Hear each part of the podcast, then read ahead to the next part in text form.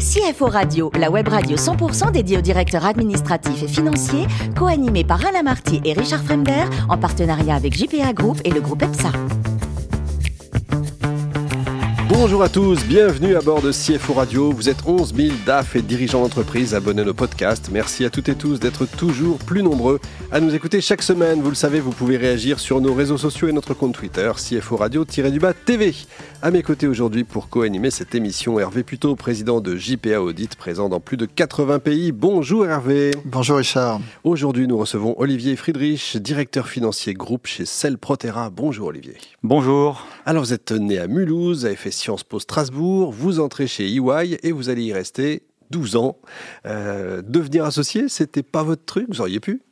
C'est vrai, alors j'ai hésité. Alors c'est vrai que moi j'étais à Strasbourg, donc c'est vrai que, un, les places sont, sont un peu chères hein, d'associés, donc il y avait deux, deux associés. Et puis je crois que mon idée c'était surtout de voir, euh, de passer du côté obscur euh, de, de, la force, voilà, et donc de voir l'autre côté en se disant, bon, on verra effectivement ce qui se passe après. On peut toujours revenir effectivement en audit, mais je voulais de toute façon un parcours, un passage opérationnel. Alors vous allez rejoindre un de vos clients, c'est souvent le cas, d'ailleurs une start-up dans l'énergie. Pour quatre mois, c'était ça à la base, et puis vous y restez deux ans. Ça devait être passionnant. Alors c'était le deal. Je suis arrivé comme consultant, consultant externe. Il n'y avait plus de DAF, plus de responsable comptable, donc euh, un peu les places étaient vides.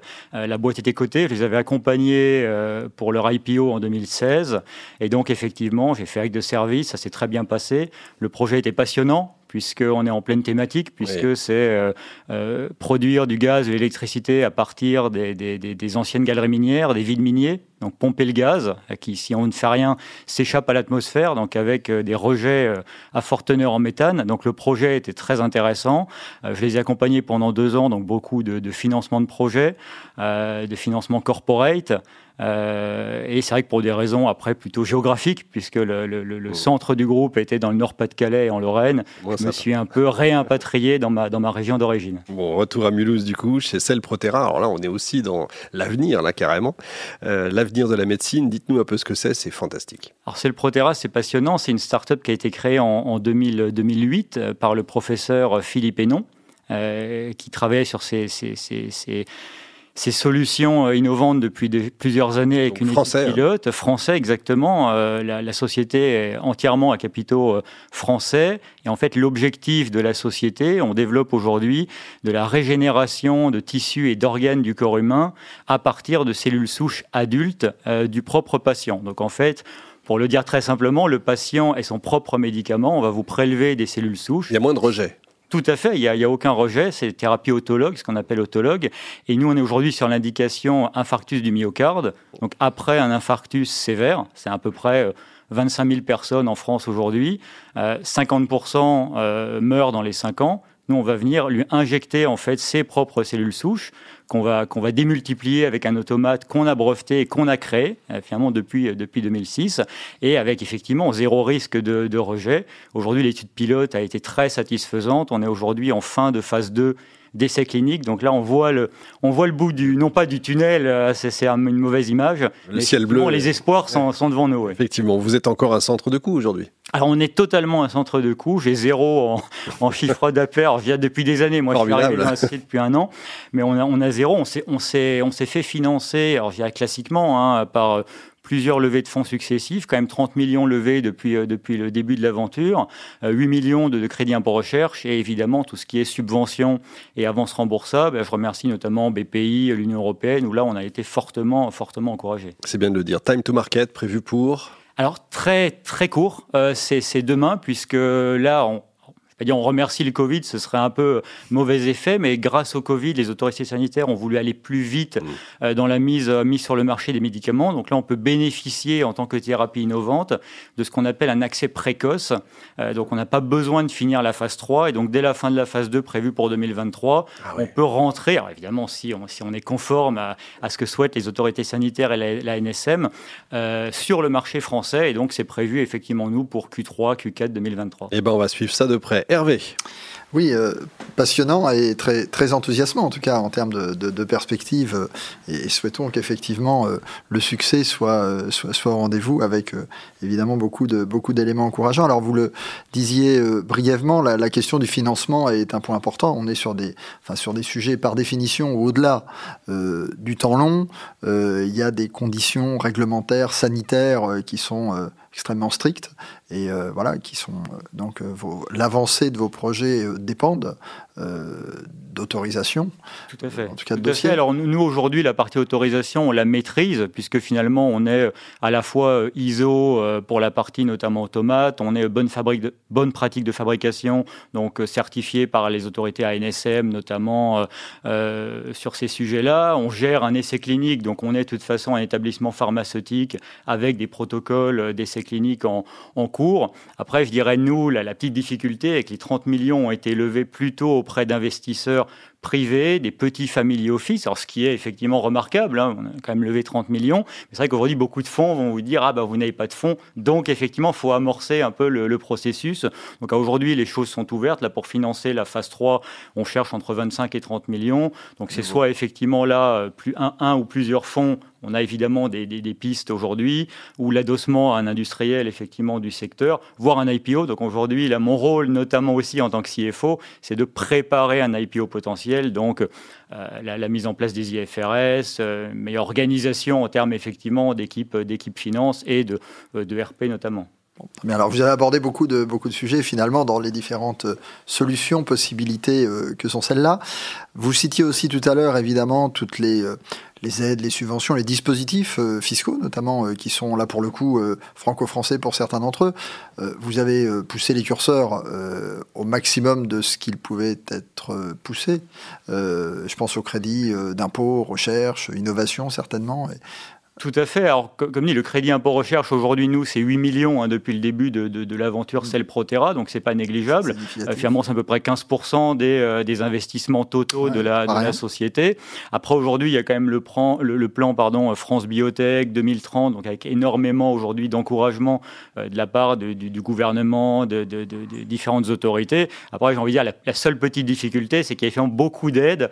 Et donc, effectivement, pour une petite structure comme la nôtre, pour l'équipe finance, c'est s'y retrouver parce que finalement un dossier prend du temps à être monté et donc c'est être effectivement aussi sélectif sur ce qu'on veut ce qu'on veut adresser comme type euh, comme type d'aide. Alors pour avoir déjà interviewé euh, à, ce même micro des secteurs d'activité euh, en tout cas similaires aux vôtres hein, dans, le monde de la santé, je ne demande pas évidemment une réponse circonstanciée, mais se pose à un moment donné la question d'effet de, de, levier, la question de conserver la main sur ces sujets-là. J'imagine que vous y êtes sensible, vos actionnaires euh, y sont sensibles. Euh, est-ce qu'on peut finalement, dans, ce domaine, imaginer euh, rester à la fois français, franco-français, et propriétaire finalement de ces dispositifs en levant des fonds extrêmement significatifs pour arriver au bout? Alors c'est une bonne question. Alors normalement je n'ai pas deux heures pour y, pour y répondre, ce, serait, ce serait intéressant. Non, non, blague à part, c'est vrai qu'on y réfléchit, ça dépend beaucoup de l'actionnariat déjà, de la société, parce que nous les premiers actionnaires euh, sont quand même rentrés en 2000, 2008, 2010, donc c'est vrai que mécaniquement ils, aimeraient aussi à un moment donné, hein, en, Évidemment. profiter, j'ai envie de dire, euh, profiter d'un effet de levier. Euh, donc il y a, y a, ce, ce positionnement-là. Après il y, a, y a aussi un moment le fait de rentrer en commercialisation, ça demande aussi des, des on va dire des compétences, des connaissances, et peut-être ça peut être un choix aussi de se dire je revends ou je m'adosse à un industriel et moi je fais ce que je sais faire, c'est-à-dire je continue finalement à faire de la, de la R&D un peu plus, plus fondamentale. Donc finalement ces, ces options restent, restent ouvertes. Après je pense que pour être tout à fait transparent, ça va dépendre aussi des opportunités, euh, des rencontres. Aujourd'hui c'est vrai qu'on ne se fixe pas de limites. Euh, comme dit notre président, bah, c'est vrai que si on peut être une licorne, on sera une licorne, c'est tout ce qu'on nous, ce qu'on nous souhaite. Et si entre-temps on croise effectivement un, un gros industriel qui croit au projet, pourquoi pas on discutera, mais aujourd'hui tout est, tout est ouvert intéressant. Et, pour terminer, alors vous parliez de l'éventualité IPO, évidemment, qui est un, qui est un sujet important. Euh, au-delà de ça, ce qui est toujours intéressant euh, euh, dans ces process et dans des activités comme les autres, de se projeter finalement en disant bah, si, si, si on va au bout, euh, c'est de, de, valoriser euh, ce que sera un marché, ce que sera des potentialités, euh, puisque là, il n'y a plus de notion de français ou pas de français. C'est-à-dire que si ça marche, ça va intéresser beaucoup de gens euh, dans le monde entier.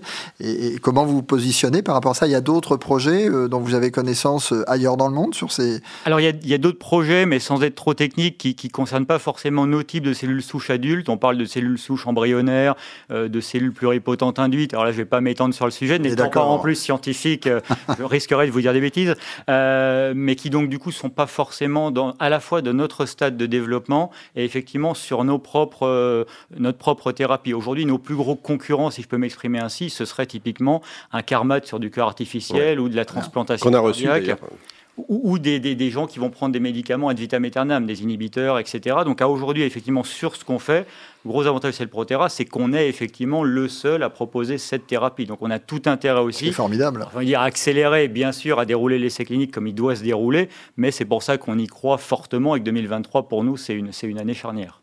en tout cas, on vous souhaite que les autorités euh, françaises euh, nous soutiennent absolument et nous écoutent, mais on sait qu'elles nous écoutent. Ah oui, et on nous le souhaite aussi parce qu'on ne sait jamais ce qui peut nous arriver. L'un des gros enjeux, en fait, c'est la, la médecine personnelle. En fait, chacun sa propre thérapie. Oui, tout à, tout à fait. Euh, c'est la différence entre thérapie autologue et allogénique. Allogénique, on prend des cellules effectivement qui ne sont pas vos cellules. Euh, là, effectivement, c'est de faire de la thérapie personnalisée. Alors, le challenge d'ailleurs va être ensuite de gérer tout, tout l'aspect logistique. Puisque ça. finalement, ça veut dire aussi euh, le patient, il faut lui prélever ses cellules, venir les incuber, les démultiplier pendant 9 jours, lui réinjecter. Donc là, pour un essai clinique aujourd'hui sur 44 patients en phase 2, ça se fait en commercialisation sur un marché France, puis 2025 potentiellement européen. Là, c'est vrai que ça va être aussi le challenge de nos équipes en interne, d'où aussi ce qu'on mentionnait. Est-ce qu'on sera, est-ce qu'on le fera, est-ce qu'on sous-traitera également cette partie-là? Voilà, tout ça. Euh, encore une fois, on nous le souhaite, donc voilà, on, on, a le temps, on y pense déjà, mais on a le temps effectivement aussi de se projeter un peu. Gros challenge en tout cas. Bon, Olivier, le plus beau métier du monde, c'est quoi? C'est CFO ou journaliste politique?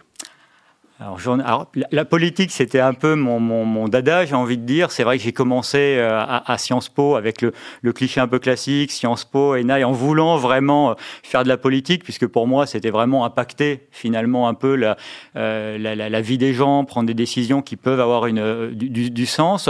Je me suis aussi dit qu'à un moment, il fallait passer par une étape un peu plus, là encore, opérationnelle, parce que finalement, je voulais éviter aussi le cliché de l'homme politique finalement qui est un peu déconnecté, un peu dans sa dans sa tour d'ivoire, pardon.